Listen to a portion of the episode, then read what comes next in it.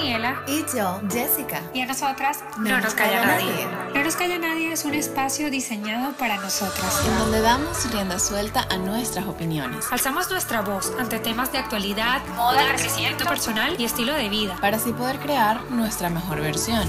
En No nos calla nadie buscamos respuestas con expertos, amigos y profesionales para así ponerle voz a nuestras dudas, que también pueden ser las tuyas. Sean bienvenidos a No nos calla nadie. Chicos, estamos muy contentas de presentarles nuestro nuevo episodio. Hoy nos acompaña nuestra amiga y gran psicóloga María Liliana Biondo eh, desde Miami. Y hoy vamos a tratar el tema de cómo empezar desde cero en medio de una pandemia que nos ha dejado pensando que lo material es prescindible. Bueno, cabe destacar que nosotros habíamos puesto una grilla de contenido totalmente diferente a, a lo que estamos haciendo ahora y realmente hemos enfocado mucho esta primera temporada en el bienestar. Eh, como bien ha dicho Jessie, venimos, bueno, estamos en medio de una pandemia, yo creo que hemos todos pasado por un proceso de reinvención, de hecho este podcast iba a salir en otro set, iba con otras condiciones totalmente diferentes, sin embargo, bueno, hemos, hemos decidido lanzarnos al agua y, y bueno, comenzar con este episodio que hemos denominado eh, Empezar desde cero. Y empezar desde cero, ¿por qué? Porque realmente yo creo que vamos a empezar desde cero, pero siendo mejores, siendo mejores aprendiendo de todo lo que nos ha dejado esta pandemia y, y hemos querido tocar en este, en este primer, eh, primera entrevista, porque es nuestro segundo capítulo, eh, con María Liliana, que es psicóloga, como bien ha dicho Jessica, el tema de, de, bueno, de esas personas que, que, realmente tienen que empezar desde cero, pero que han dejado atrás eh, a su familia, que han perdido por, este, por esta pandemia y este coronavirus, han perdido a un familiar, no han tenido la oportunidad de despedirse de ellos y, y bueno, ¿cómo, ¿cómo realmente podemos comenzar con ese dolor y sabiendo que a lo mejor no, no ha podido esa persona despedirse de su ser querido, ¿no? Es totalmente cierto. Yo creo que estamos en una, enfrentando una situación súper complicada y, y, queremos saber de qué mejor manera la podemos afrontar. Lo que queríamos decirles es unos tips para comenzar desde cero para todas estas personas que, que pues han perdido algún familiar y estamos todos en cuarentena, estamos aislados. Es una situación súper súper difícil y para eso queremos hablar con María Liliana. María Liliana, bienvenida. Eh, muchas gracias, por, darnos, regalarnos de tu tiempo, porque sé que estás ahora súper, súper llena de trabajo. Estás, bueno, a ti te aplaudo desde aquí y a tanto a los sanitarios, porque realmente dicen, bueno, vamos a aplaudir a los sanitarios, a las personas que nos están brindando los servicios mínimos, pero yo creo que también el, el tema del apoyo psicológico que estamos recibiendo de parte de profesionales como María Liliana, creo que lo tenemos que aplaudir y valorar porque es una situación eh, excepcional que no habíamos vivido nunca. Y realmente, aunque a lo mejor en nuestros casos, como el Jessica y el mío, hemos vivido el duelo, realmente, ¿qué es el duelo? Porque es que hay muchísimas fases de esto y, y realmente cada quien lo vive de una manera diferente, pero desde nuestro desconocimiento nosotros queremos, por eso te hemos invitado para que nos ayudes a afrontar este empezar desde cero. Bueno, gracias por la invitación. Em, a mí pues me encanta ser partícipe de buenos emprendimientos y estoy segura que este va a ser uno de ellos, ¿no? Em, en cuanto al tema del duelo, me parece un tema importantísimo, ya que actualmente estamos viviendo lo que sería pues un duelo colectivo, ¿no? Esto de alguna manera nos está afectando a todos Em, y estamos atravesando por distintos procesos al mismo tiempo, ¿no? Un poco también de cómo se vive el duelo desde el aislamiento, ¿no? Pero antes de entrar en todos los temas, creo que es importantísimo definir qué es el duelo, ¿no? Y la palabra duelo proviene del latín dolus, que significa dolor. Entonces, partiendo desde allí, sabemos que es un proceso porque implica varias fases, ¿ok? Y que va el dolor va a ser parte de este proceso. Es, parte natural y esperada de él. Implica factores em, psicológicos y psicosociales que van de la mano eh, y que se, se dan cuando hay una pérdida, que esta pérdida no solamente implica la muerte, sino que puede ser el abandono o la ausencia. Entonces, desde la, vista, ¿no? Cuando lo vemos desde el proceso de una pandemia, no solamente estamos, eh, no solamente tenemos, digamos, la muerte en la puerta, porque es una pandemia, es un virus que a cualquiera, nos, a cualquiera de nosotros nos puede dar, a cualquiera de nuestros familiares se pueden ver afectados, pero al mismo tiempo estamos perdiendo otras cosas, otros componentes, ¿no? Estamos perdiendo, muchas personas han perdido el trabajo, muchas personas han perdido la libertad, muchas personas han eh, perdido el contacto con el contacto físico, ¿no? El, el, poder salir y abrazar a sus seres queridos. Entonces, se están dando, eh, como digo, eh, procesos en simultáneos y es un proceso sumamente complejo porque además hay muy pocos estudios que hablen sobre el duelo en pandemia, porque es algo a lo que no estamos acostumbrados. ¿ok? Em, digamos que se, han dado, se han dado procesos colectivos eh, de duelo, como fue, por ejemplo, el caso del holocausto, o, o, procesos migratorios que implican duelo, porque cuando dejamos eh, forzosamente nuestro lugar nuestro país donde nacemos por condiciones ajenas a nuestra voluntad, allí también estamos viendo lo que, lo que es un duelo. Entonces, esta situación que estamos viviendo actualmente es una situación atípica, ¿ok?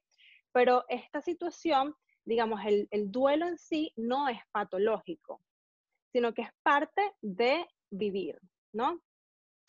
Eh, lo que sí implica el duelo es son, digamos, son dos características principales para entender el duelo. Y uno es que tiene que haber un vínculo emocional.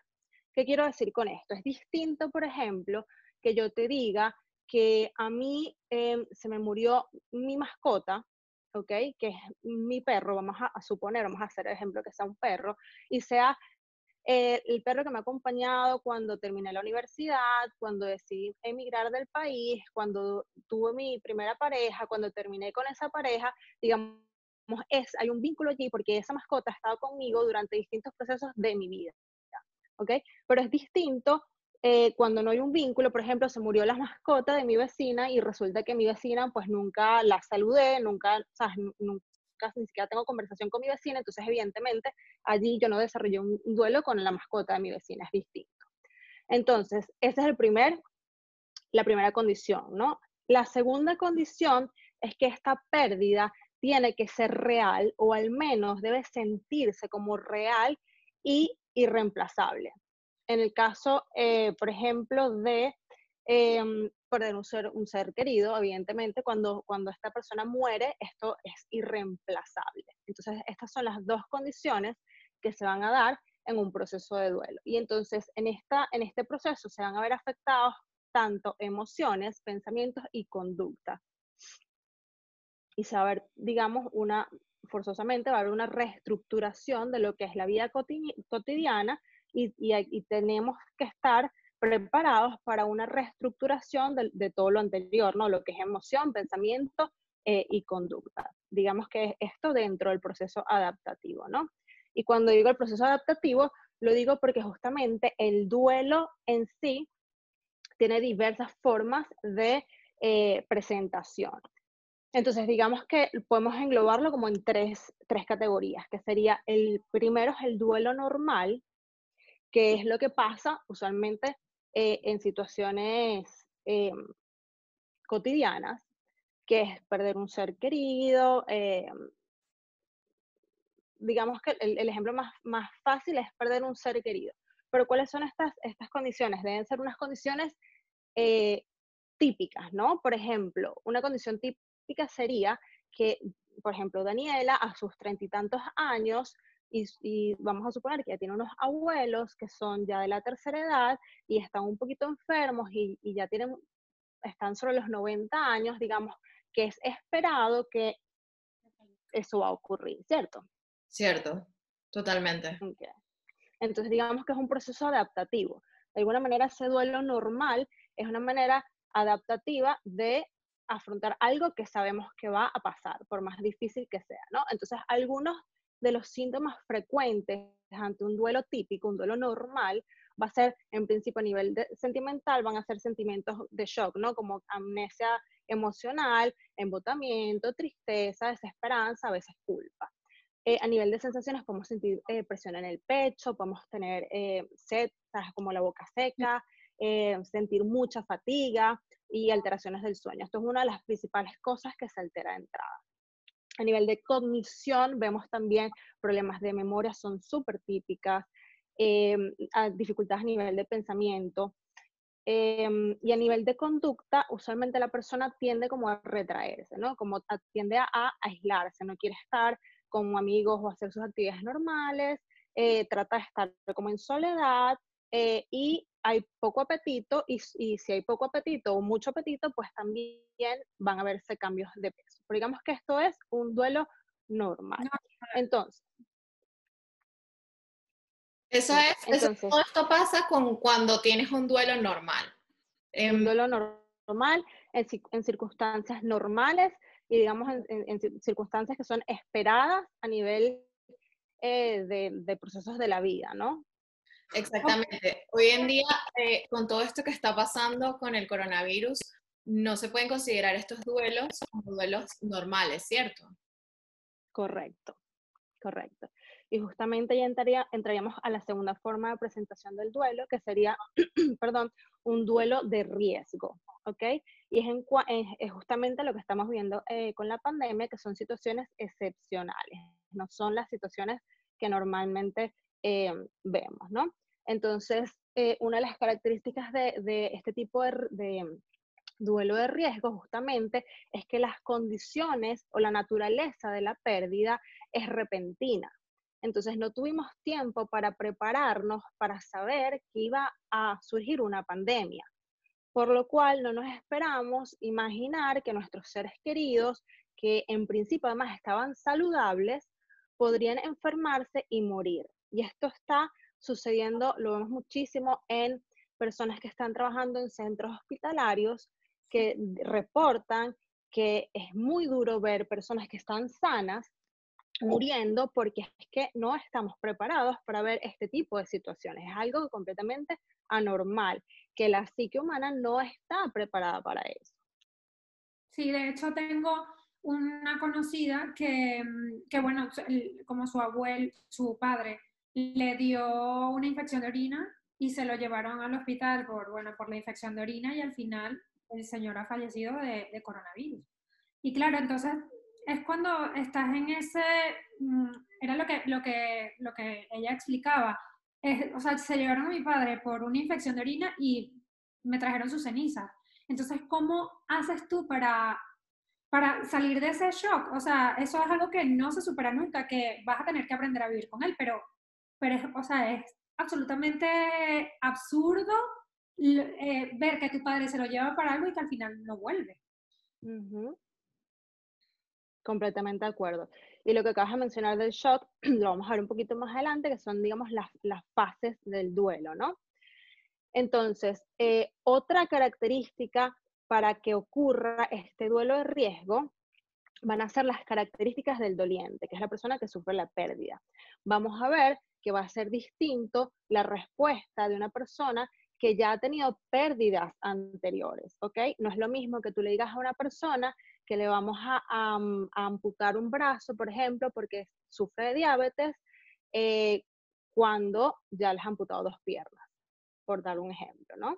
O de repente ha perdido un familiar en un accidente de tránsito, nuevamente algo inesperado, y ahora va a perder a otra persona por causa del coronavirus. Entonces, estas características del doliente van a también impactar en que sea una, eh, un duelo de riesgo.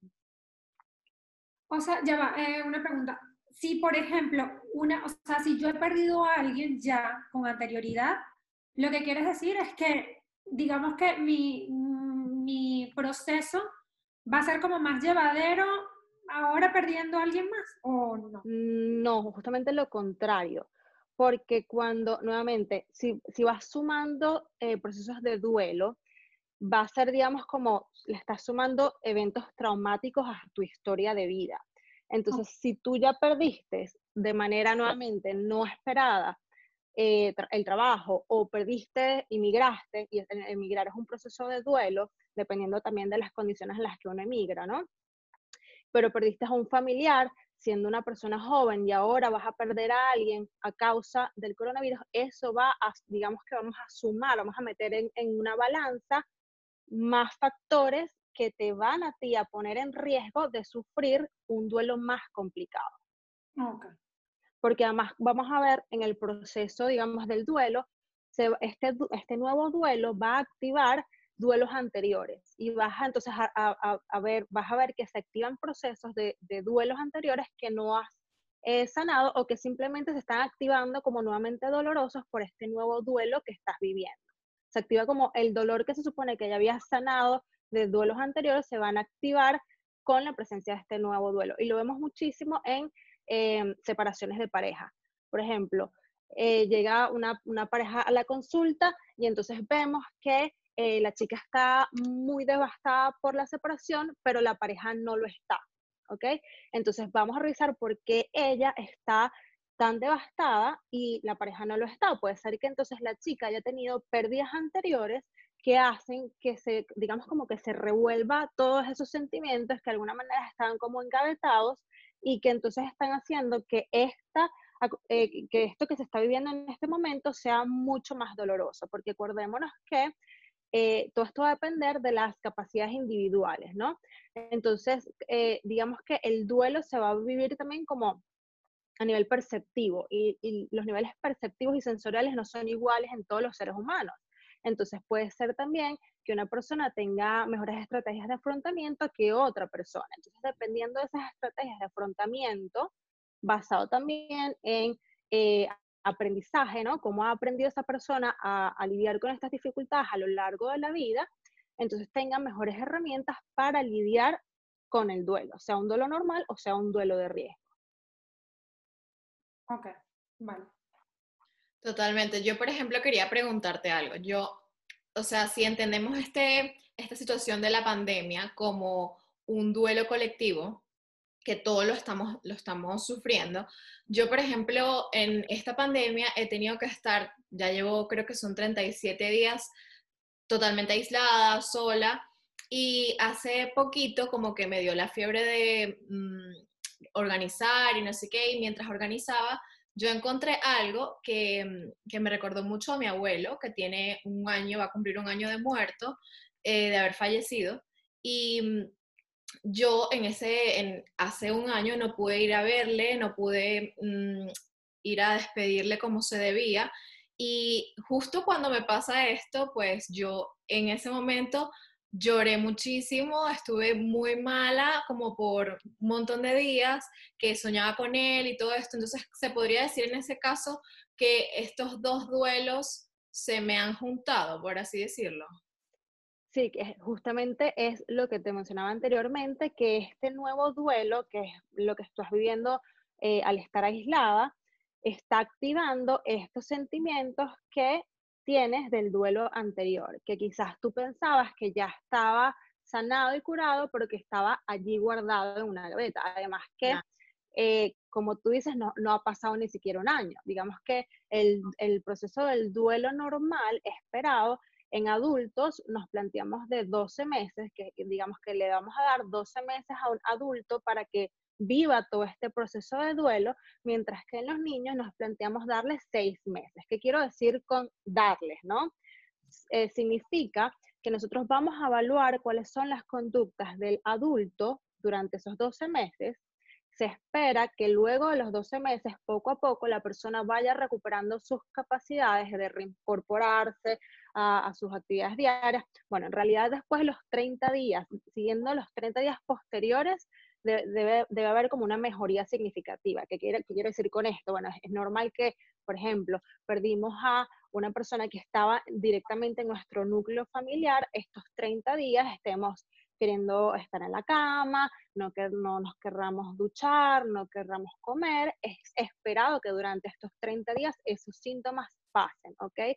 Inclusive vamos a esperar, eh, por ejemplo, cosas que la gente le asusta mucho, Em, llega un paciente y dice, mira, esto, eh, vengo porque es que estoy trayendo a mi mamá porque eh, mi papá murió hace dos semanas y mi mamá está teniendo alucinaciones. Entonces vamos a ver qué son esas alucinaciones. Entonces puede ser que esas alucinaciones que reporta la persona son eh, sensaciones que está viviendo esa persona sobre que, el, eh, digamos, la persona fallecida eh, se acuesta con ella todavía en la cama, ¿ok? Pero recordemos que si, por ejemplo, han estado 20 años casados y de repente, de la nada, esta persona muere sin estar nosotros preparados para la, para la muerte de esta persona, es normal que, que, que se, digamos que sintamos la presencia de esta persona fallecida allí. Entonces, estos síntomas que, que asustan mucho son esperados dentro de los 30 días posteriores al fallecimiento o a la pérdida, ¿no? Y luego el resto de los 11 meses se espera que haya una disminución progresiva de estos síntomas. Entonces, poco a poco la persona va a mejorar el apetito, poco a poco va a mejorar sus síntomas eh, de, de, sueño que se han visto alterados, poco a poco ella va a reincorporar eh, nuevas estrategias y, y, va a hacer un reajuste en su rutina, porque pasa muchísimo que me dicen, bueno, es que esa persona que falleció era la que cocinaba en la casa, entonces eh, nadie entra a la cocina. Entonces, nuevamente, debe haber una reorganización como núcleo familiar de ver cuáles eran las labores que cumplía esta persona y que van a tener que ser redistribuidas entre el resto de las personas que están. ¿Ok? Entonces, eso es parte del proceso que se va a dar en estos 12 meses. Y para los niños hablamos de 6 meses. ¿Ok? Esto es en condiciones normales, ¿no? En, condiciones de, de, que tengas una pérdida esperada, como, como bien dijiste antes, ¿no? O sea, algo que, te, que, que, sepas que, bueno, que puede ocurrir, como el caso de los abuelitos, cuando ya eh, están en una etapa en la cual sabemos que no somos eternos y en algún momento vamos a fallecer, este, pero no en, en algo de, de inesperado, como por ejemplo esto del coronavirus o por ejemplo, no sé, que salgas a la calle siendo una persona joven y te atropelle un carro, por ejemplo. Entonces, sí, no. ¿Por qué? Porque como es un duelo de riesgo, que es la segunda forma que estamos viendo, hay un riesgo potencial de que, esa, de que ese duelo se convierta en un duelo patológico, que es el que vamos a empezar a hablar ahorita, que es la tercera forma de duelo. Pero es riesgo. Nuevamente va a depender muchísimo de las situaciones, muchísimo del doliente, de las características de personalidad, de sus estrategias de afrontamiento. Por supuesto que eso va a subir mucho las eh, estadísticas y el, la, digamos, tu eh, disponibilidad para que entres a un duelo patológico. Ok. Ya quiero hablar de este duelo patológico porque por ejemplo, en mi experiencia, eh, yo perdí a mi padre hace, van a ser ya seis años y fue eh, de una manera inesperada, ¿no? Y, y, claro, yo sentía que en los 12 meses, o sea, a mí obviamente el duelo, yo creo que es un dolor que, que al final como que lo llevas dentro y tratas de alguna manera con apoyo psicológico que siempre he tenido y bueno, no sé, eh, también la madurez, a medida que vas creciendo, pues vas eh, como mm, controlando un poco más las emociones, pero siento que, que mi proceso de duelo fue eh, muy largo, o sea, mucho más allá de 12 meses. me plantaría hasta incluso hasta en dos años, incluso cuando, y, bien me recuerdo, o sea, bien hago hago este pensamiento de, de, lo que tú estabas hablando antes, de reconocimiento de, de como si, si reviviera el duelo. por ejemplo, la, la, vez que me mudé a Londres y no me sentía muy bien allá y fue como emigrar otra vez de Venezuela a Madrid y luego a Londres y fue como revivir ese duelo de mi papá y, y como uh -huh. sentir esas sensaciones que se parecían de alguna manera. Completamente, completamente. Y es un ejemplo claro de lo que conversamos antes, que es justamente como vas sumando los duelos y eso hace que sea mucho más difícil de superar el duelo y que al mismo tiempo estés constantemente reabriendo estos procesos que se supone que debieron eh, cerrar. Una cosa que también quiero aclarar es que el duelo, sobre todo un duelo de riesgo, mm, no, no es algo que se cura, mm, por decirlo de alguna manera, porque tampoco vemos que no es que es una enfermedad, sino que es un proceso de vida, ¿no? Eh, entonces no estamos hablando de algo que se cura o que se termina, sino que se va transformando. Wow. Y por eso es tan complejo. Es un proceso, o sea, es un proceso de como, como de maduración o algo así. Sí, digamos de transformación. Recordemos que los seres humanos vamos cambiando, transformándonos a lo largo de la vida y, de la misma manera, pues vas, a, empezar a colocar estos duelos en espacios distintos. Eh, con respecto al tiempo, yo, a, mí me gusta, digamos, eh, usar estos números, pero recordemos que eh, cuando hablamos de los 12 meses, de los famosos 12 meses, bueno, la, gente se, se, asusta porque es normal, dependiendo también de nuestro background cultural, que uno diga, bueno, como que yo no puedo superar la pérdida de mi abuelito que sabía que tenía 90 años en 12 meses, o sea, no puedo, yo me quedé con mi abuelito y no lo supero. Entonces, recordemos que estos números están eh, desarrollados partiendo de, de, de, un estándar genérico, ¿no? Y que nos ayudan como a, partir de, de, algo para saber, digamos, los profesionales, como cuál es el diagnóstico que vamos a dar y, para ver hacia dónde vamos a guiar el tratamiento, pero es muy subjetivo, entonces no podemos medir a todas las personas con la misma vara y porque una persona de repente me diga, tengo 20 meses eh, que perdí a mi pareja o, eh, o, alguna pérdida de cualquier tipo, yo voy a decir automáticamente esta persona está en, en duelo patológico. Mm, tampoco es, una, no es como un proceso matemático, ¿no? Porque somos seres humanos y cada uno tiene características individuales. Entonces me gusta siempre como recordar eso. Eso, eso es súper importante, que, que nos no, no, nos encerremos en un número, porque bien dices tú, al final, ¿cómo mides el tiempo de, de, de, lo que realmente sientes y te está doliendo? Que físicamente te duele. Entonces, mm, eh, sería un poco como cruel, ¿no? Decir, bueno, no, mira, en 12 meses ya yo tengo que estar curado, porque es algo que no, creo que lo básico es el apoyo psicológico que puedas recibir en, en ese caso.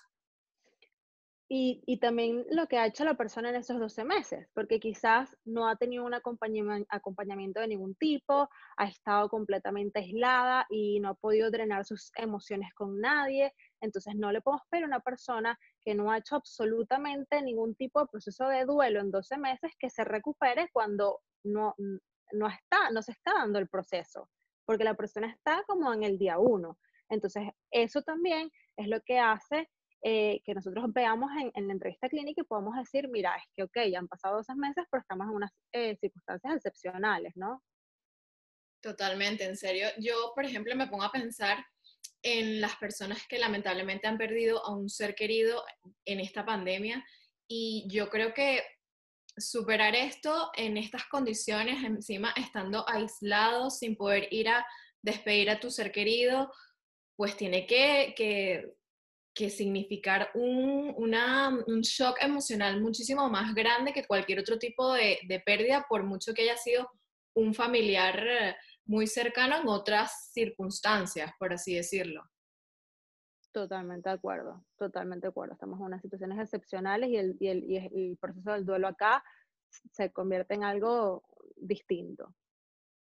Y a mí me da curiosidad, por ejemplo, ¿qué le podemos decir a esas personas que están pasando por este, en este momento y por esa situación, como no sé si para consolarlas o como para ayudarles o qué herramientas les podemos brindar? Yo sé que obviamente la ayuda psicológica es vital, para poder eh, superar una situación como esta, pero a mí me da muchísima curiosidad saber cómo podemos apoyar a estas personas, ¿sabes?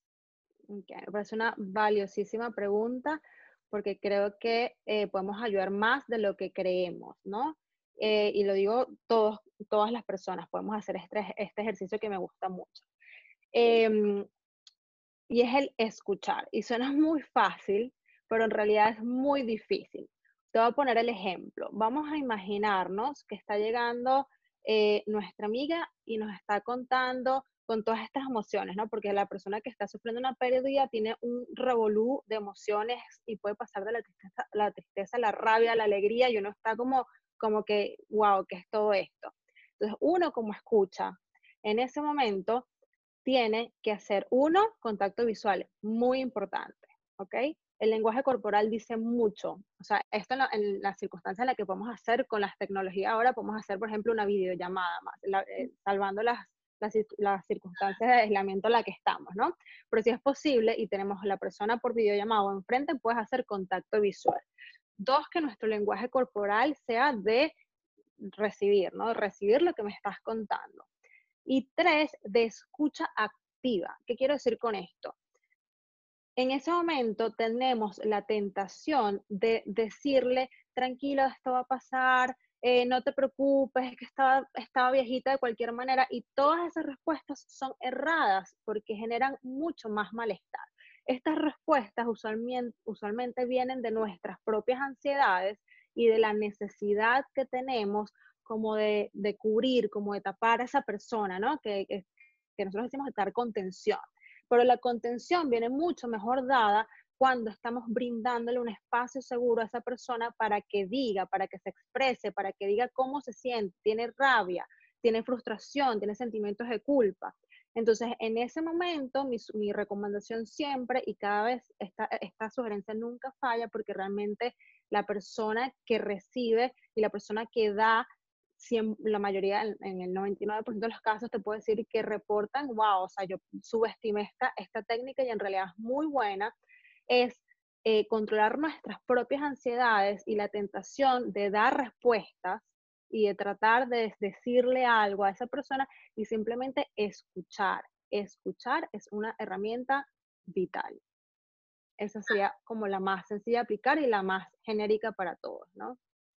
Totalmente, yo creo que a veces cuando a mí me pasa mucho de que, no sé, le estoy contando algún problema mío a una alguna amiga o algo y esa persona lo que hace es como que intentar identificarse con eso, pero contándome lo que le pasa a ella y en realmente yo no me siento como que, no sé, aconsejada ni nada de eso. Entonces, como que en este momento yo creo que lo más importante es escuchar y saber que, o sea, transmitirle a esta persona que estamos allí para ellos y para apoyarles, más que tratar de darle una respuesta o alguna justificación a lo que pasó, ¿no? Y yo creo que también el silencio es súper valioso porque, como dices tú, la escucha activa, pero mm, realmente yo cuando tuve la, mi pérdida, pues sí que es verdad que vino mucha gente como, bueno, esto es ley de vida, eh, esto es normal, que pueda pasar, puede pasar a cualquiera, eh, no sé, Dios lo necesitaba, eso, te traigo a, coalición cualquier cosa de las que me acuerdo que, que pude escuchar en ese día, ¿no? Y recuerdo a mi mejor amiga eh, estando conmigo todo el tiempo y mi mejor amiga no decía absolutamente nada. Y yo siento que es la persona, una de las personas que más me dio contención en ese momento porque simplemente era no decir nada, era estar allí, yo la sentía, sabía que estaba allí, eh, lloraba conmigo, pero no era como que todo va a estar bien. O sea, yo creo que en ese momento lo que menos quieres escuchar es que te digan como, ay, no, todo va a estar bien, porque realmente nada está bien en ese momento y no va a estar bien. O sea, tu vida evolucionará y, bueno, las cosas saldrán adelante, ¿no? Pero obviamente siempre va a estar allí ese vacío. Completamente de acuerdo. Pero nuevamente, esas son las propias ansiedades de cada persona. Evidentemente, tampoco puedo decir castigarlos porque de repente en ese momento esas personas querían ayudar pero no tenían las herramientas y, eh, y eso suele generar mucho más daño. Porque entonces uno se plantea, bueno, porque Dios me castiga a mí, porque si esto es ley de vida y, y, y así lo quiso Dios, porque Dios me está castigando. Pero bueno, evidentemente eh, es, son estas personas hablando desde las ansiedades y no desde, desde la técnica, ¿no? Por eso para mí creo que es muy importante también desarrollar la empatía. Creo que en la medida en la que desarrollamos la empatía, eh, nosotros vamos a poder desarrollar como todas estas, estas estrategias. Pero hay gente que simplemente no quiere ser empático. Entonces también es como, ¿cómo le decimos a esa gente que sea empática, no?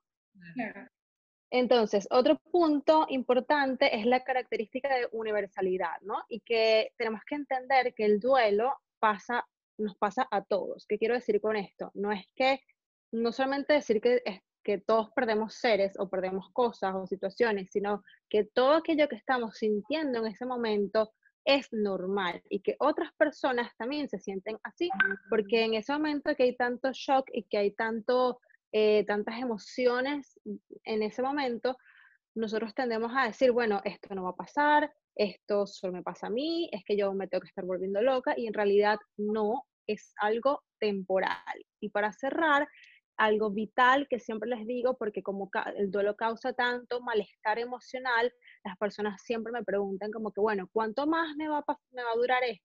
¿Cuándo se me va a quitar? Y pasa muchísimo con las rupturas, ¿no? Sentimentales. Y la respuesta es que hay que tener paciencia porque esto en la fórmula no podemos separarlo del tiempo. Y el tiempo va a ser vital para que este proceso de duelo se desenvuelva. Entonces el tiempo es un factor fundamental. Sí, debemos como, bueno, darnos ese tiempo y quizá ser un poco, mm, practicar un poco la autocompasión, ¿no? De permitirnos, porque yo, yo siento, y bueno, nos ha pasado, todos hemos tenido una ruptura o una pérdida, y es como presionarnos porque tienes que estar bien y tienes que estar bien, y al final es que no, no es que tienes que estar bien, es que tienes que realmente vivir tu proceso y, y aguantar ahí como un campeón. Correcto. O imagínate, también pasa de estas personas que sufren una pérdida enorme y a la semana están como si nada. Esto es mucho más patológico, porque en algún momento eso va a detonar. Sí, eh, yo conozco, bueno, conozco un caso que, que, fue así, que era una pérdida muy, muy dolorosa para esa persona y eh, al mes, o sea, esta persona estaba súper bien, eh, ejercicios, fiestas, y claro, yo decía, pero ¿qué es esto? O sea, ¿cómo, ¿cómo puede esta persona estar así? Y llegar a pensar de manera egoísta, de decir, bueno, a esta persona como que no le dolió esa pérdida, ¿no? Y no, es realmente lo que tú estás diciendo, es que al final está peor, ¿no? completamente, y eso es justamente nuestros mecanismos de defensa que se activan de manera inconsciente para protegernos de algo que psíquicamente no podemos procesar. Entonces desde afuera se ve como, wow, esta, esta persona como que no le duele y en realidad es un dolor tan grande que esta es la respuesta que su psique tiene para protegerla. Wow. Bueno, este la verdad es un tema bastante, bastante intenso y tiene muchísima, o sea, lo podemos ampliar mucho. Y realmente, no sé, María Liliana, nosotros queríamos plantearte la posibilidad de grabar otro episodio para complementar toda esta información que hemos estado dando hoy acerca del duelo. Eh, recordemos que no queremos que nuestros capítulos duren más allá de 40 minutos porque sabemos eh, que el tiempo es, es valioso. Y, y, bueno, nos gustaría invitarte, no sé qué nos dices, a ver si podemos grabar otro episodio contigo y quizá si esas personas eh, están escuchando ahora mismo este, este capítulo, pues y quieren también mm, trasladarnos sus dudas, sus experiencias, eh, esto lo vamos a colgar en YouTube, va a estar en muchos espacios, Spotify, y nos gustaría saber qué nos dices. Claro que sí, estoy a la orden para mí. Estoy un compromiso como para que me digas que no. no, para nada, para nada. Claro que sí, con muchísimo gusto. Pues muchísimas gracias, María Liliana. De verdad que este tema, pues, nos, nos, parece interesantísimo y más conversarlo contigo, que tienes tantos conocimientos al respecto. Así que los invitamos, ya que María Liliana nos dijo que sí, los invitamos a nuestro próximo episodio, que estará al aire muy pronto. Muchas gracias. Recuerden que en redes sociales somos No Nos Calla Nadie y tenemos también nuestro, bueno, tenemos Instagram, YouTube y es un nuevo proyecto que estamos iniciando Jessica y yo y de verdad que les agradecemos muchísimo que estén en sintonía. Muchas gracias, chicos. Muchas gracias, María Liliana. Gracias a ustedes. Desde No Nos Calla Nadie queremos agradecer el diseño de nuestra imagen a cargo de nuestras amigas de Tu Visualité. También queremos agradecer la edición y musicalización de este espacio a cargo de Luigi de Gubella. Consíguenos en nuestras redes sociales como arroba No Nos Calla Nadie en Instagram, No Nos Calla Nadie en YouTube y en Twitter arroba NNCN Podcast. Nos puedes escuchar en todas las plataformas digitales Spotify, Apple Podcasts, SoundCloud, Evox y YouTube.